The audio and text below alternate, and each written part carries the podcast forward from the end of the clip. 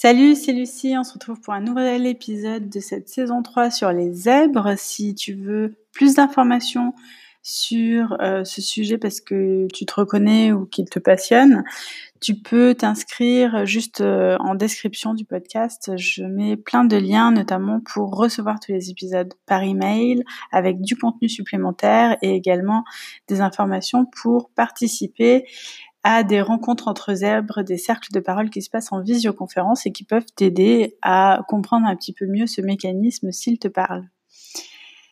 Je n'ai plus qu'à te souhaiter un bon épisode. À très vite.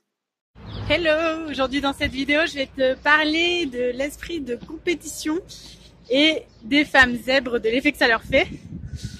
On est beaucoup à euh, détester justement cet esprit de compétition et à essayer par euh, tous nos moyens et nos mécanismes possibles de pouvoir le fuir. Et parce qu'en fait, on n'aime pas que notre réussite ait un effet négatif sur les personnes autour de nous. Donc du coup, on va plutôt avoir tendance à diminuer notre réussite, à ne pas, ne pas montrer nos bonnes notes et même ne pas comprendre pourquoi les gens autour de nous veulent connaître nos notes parce que on a cette tendance naturelle à vouloir mettre en valeur les talents des autres en fait. Tout simplement parce que on s'est rendu compte par notre expérience de vie que euh, si on brillait, il était possible qu'on fasse de l'ombre aux autres. Et si on leur fait de l'ombre, ils ne nous aiment pas et du coup c'est une euh, difficulté pour euh, avoir une vie sociale équilibrée. On a déjà une grande sensibilité, une grande empathie sur ce que ressentent les personnes autour de nous. Donc, quand une personne est déçue euh, parce qu'elle a eu des mauvais résultats, on ressent toute sa déception et sa tristesse.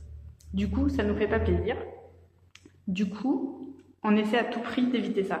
Donc, par exemple, tu vois quand quand une femme zèbre a des bonnes notes à l'école, elle, elle trouve que c'est parce que l'examen était facile et du coup, elle a son syndrome de l'imposteur qui se réveille parce qu'elle a l'impression de ne pas mériter une bonne note. C'est juste que l'examen était facile.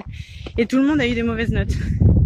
Parce qu'en fait, pour tout le monde, c'était un exercice difficile.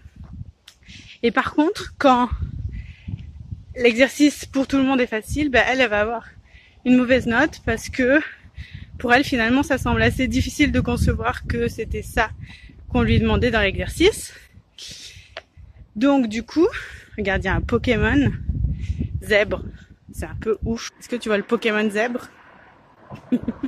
La femme zèbre, elle va trouver ça assez injuste d'obtenir des bonnes notes et que les autres n'aient pas des bonnes notes parce que eux, en fait, à chaque fois, ils ont des bonnes notes aux trucs difficiles et ils ont des mauvaises notes aux trucs faciles. Donc du coup, elle trouve ça assez injuste. Et du coup, pour pas appuyer sur ce sentiment d'injustice, elle va insister sur toutes les fois où elle a eu des mauvaises notes et que les autres ont eu des bonnes notes. Quand on sort d'un examen et que le prof nous a rendu les notes, tout le monde va poser la question aux autres, alors t'as eu combien? Et euh, si j'ai eu une note euh, qui sort un petit peu du lot, genre entre 15 et 20, euh, je vais chercher des excuses ou faire semblant de ne pas avoir entendu la question pour ne pas donner ma note à mes camarades de classe. Euh, et je déteste euh, qu'on me pose cette question.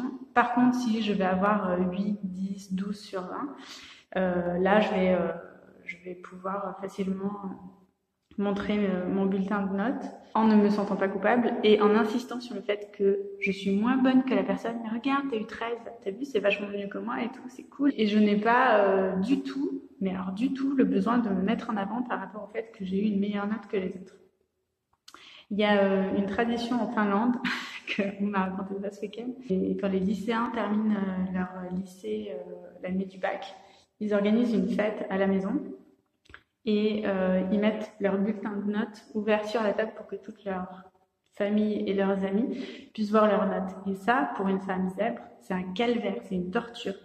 C'est, on ne veut pas mettre en avant nos notes et montrer qu'on est plus euh, intelligent que les autres, surtout qu'on a le sentiment qu'on ne mérite pas ces notes en fait. la difficulté en fait se trouve sur d'autres types de, tâches. Je vais t'expliquer un autre exemple de comment je vais cacher mes talents, cacher mon potentiel pour ne pas faire de l'ombre aux autres.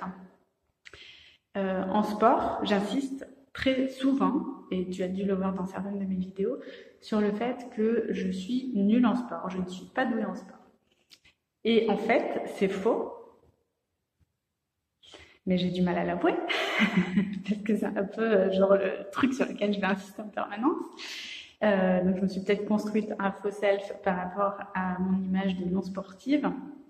C'est c'est un peu genre pour donner une excuse aux gens de, euh, tu vois, moi aussi je suis nulle dans quelque chose. Donc si toi t'es pas hyper doué dans ce truc, regarde, t'es doué en sport, alors que moi je suis nulle en sport et voilà. Du coup, ça compense. Du coup, en sport, ok, je suis pas euh, très musclée, je suis pas très tonique, d'accord? Sur ça, ok, il n'y a pas de souci, je suis nulle.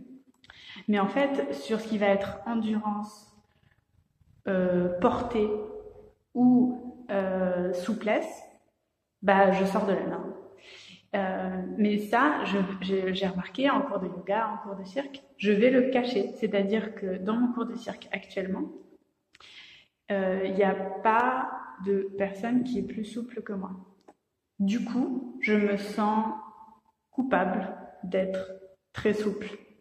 Et du coup, quand on fait les exercices de grand écart, j'ai un mécanisme qui fait que j'aimerais qu'on ne me voit pas. J'aimerais qu'on ne voit pas que euh, je suis douée en grand écart. Pareil, quand on va essayer de toucher euh, les pieds, j'ai honte d'être la seule à toucher par terre, en fait. Voilà. Alors que s'il y a une autre personne, une autre femme de préférence, dans le groupe, qui a le même niveau que moi dans certains éléments de euh, la discipline sportive, par exemple la souplesse ou le rythme, du coup, je vais pouvoir rentrer en compétition avec cette personne-là et euh, je ne vais pas me freiner de briller parce que je voilà. Moi j'ai quelqu'un qui est euh, à ma avec qui euh, je peux jouer finalement. Et euh, donc c'est le cas je pense à quand j'étais toute petite j'avais 8 ans euh, je faisais beaucoup de danse jazz. Et j'avais Marine c'était ma grande concurrente j'ai envie de dire. Et on se on se battait un petit peu toutes les deux pour être devant euh, à la chorégraphie. Donc la prof à chaque fois mettait une chorégraphie elle devant et l'autre chorégraphie moi devant pour que ça tourne. Mais on était un petit peu les deux leaders du, du groupe de danse parce qu'on avait une bonne mémoire pour euh, la chorégraphie, on avait un bon rythme, on, a, on, on, dansait bien, on, rayonnait, on incarnait bien en fait toute la chorégraphie et euh, et du coup, voilà, on avait euh, ces tempéraments un peu de, de leader. Quand euh, on est persuadé, on essaie de se persuader qu'on est nul dans quelque chose, on ne l'est pas. On n'aime pas l'esprit de compétition, sauf si on joue dans la cour des gens qui sont comme nous. Là, ok, là du coup, ça devient rigolo. Mais euh, c'est pas c'est pas rigolo de jouer à la compétition avec des gens qui sont pas euh, de notre niveau, que ce soit au-dessus, en dessous, je m'en fiche. C'est pas rigolo, c'est tout. Donc euh, faire des courses de sprint ou de la montagne avec des gens qui n'ont pas mon niveau physique, et là en l'occurrence qui, des hommes qui ont un niveau physique bien élevé au mien, et eh ben ça me fait pas du tout rire. Je, trouve ça absolument euh, insupportable, l'esprit de compétition. Et du coup, dans, dans ma vie de couple, dans ma vie de famille, euh, c'est un peu compliqué parce que bah, les hommes, ils ont un peu ce truc, ce tempérament-là naturel. Là, je suis pas en train de parler nécessairement des hommes zèbres, mais plutôt des hommes. Parfois, ils ont besoin de montrer qu'ils sont virils, qu'ils sont euh, dans la compétition, qu'ils sont forts, etc. Ok, super. Mais moi, je trouve ça insupportable euh, et j'ai du mal à accepter qu'ils aient ce besoin-là. Je vais donner un dernier exemple. Quand je joue aux échecs ou au backgammon, donc des jeux de table avec euh, mon ancien conjoint, je, voyais qu'il y avait des trucs qu'il comprenait pas et, du coup, je gagnais assez souvent. Et je voyais que ça l'insupportait et qu'il avait vraiment le besoin de gagner. Du coup, je me suis mise à euh, le laisser gagner une partie sur trois en moyenne. Euh, on faisait à peu près trois parties par jour. Et de temps en temps, je, le laissais gagner deux parties sur les trois. Comme ça, il était super content. Et en fait, moi, ça me rend vachement plus heureuse de voir qu'il est content de m'avoir gagné que de gagner moi-même. Parce que moi, je sais que si j'ai envie, je peux gagner à, à ces jeux-là. Euh, et ça m'apporte rien de gagner. Alors que euh, de le voir content d'avoir gagné, ça, ça, ça, me, ça me fait plaisir, quoi. Mais du coup, je prends aussi un malin plaisir à euh, chercher des jeux où il faut avoir de la créativité ou euh, un esprit collaboratif pour gagner. Et du coup, là, les personnes qui ont un esprit compétitif, bah, elles perdent automatiquement. Pour ça, il y a un jeu qui est super qui s'appelle Carthagène, euh, qui est un jeu de pirates, et c'est les personnes les plus collaboratives qui gagnent le plus vite. Et donc ça, c'est vraiment trop cool. On pourrait penser que la femme zèbre, en fait, elle elle pas l'esprit de compétition parce qu'elle aime pas perdre et c'est l'image d'ailleurs qu'elle essaie de donner autour d'elle quand il y a besoin d'aller euh, montrer vraiment euh, des, des, performances comme par exemple euh, passer un test de QI bah là on n'a pas peur parce qu'on est assez sûr de nous en fait c'est un petit peu paradoxal parce qu'on est on a le sentiment de l'imposteur on se sent pas sûr pour beaucoup de choses mais pour certains trucs euh, genre une partie d'échec. Euh, c'est quand quelqu'un me dit euh, j'ai une situation de vie pourrie, il est impossible de trouver la version positive de ma vie. Je lui dis vas-y balance. Je, te, je suis assez sûre de moi en fait sur le fait que j'arrive à voir toujours le côté positif de, de cette chose-là. Euh, et donc là, en fait, pareil, si, si tu me challenges un petit peu, bah, du coup, je vais facilement répondre à, à, ce challenge par de la performance mais parce que je sais que dans cet exercice-là, par exemple dans l'exercice de QI, en ayant une bonne note de euh, QI, je ne fais d'ombre à personne parce qu'en fait, je ne vais pas prendre la place de quelqu'un d'autre. Alors que si c'est un concours, je, en brillant et en prenant euh, une bonne note, je risque de faire de l'ombre à quelqu'un et ça, c'est une grosse source de malheur. Donc, je préfère me sacrifier plutôt que de voler la place à quelqu'un qui euh, aurait plus de joie que moi à obtenir cette euh, place-là. J'espère que c'est assez clair cette idée de la femme qui aime pas la compétitivité.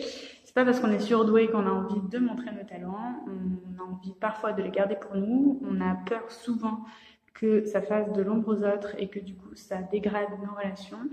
Et nos relations sociales, euh, on les met sur un plan de priorité supérieur au fait, à la satisfaction que d'avoir des bons résultats. Donc c'est en ça qu'on euh, crée des mécanismes. Voilà, si tu veux voir euh, d'autres vidéos sur euh, les zèbres et le fonctionnement des surdoués, je suis en train de faire donc toute une série, il y a à peu près 30 vidéos là qui vont arriver dans, dans, les prochaines semaines. Je vais publier trois épisodes par semaine. Et si tu veux recevoir toutes ces vidéos par email, tu peux, il y a un petit lien juste en description de la vidéo. Je te dis à très bientôt pour la prochaine vidéo. Ciao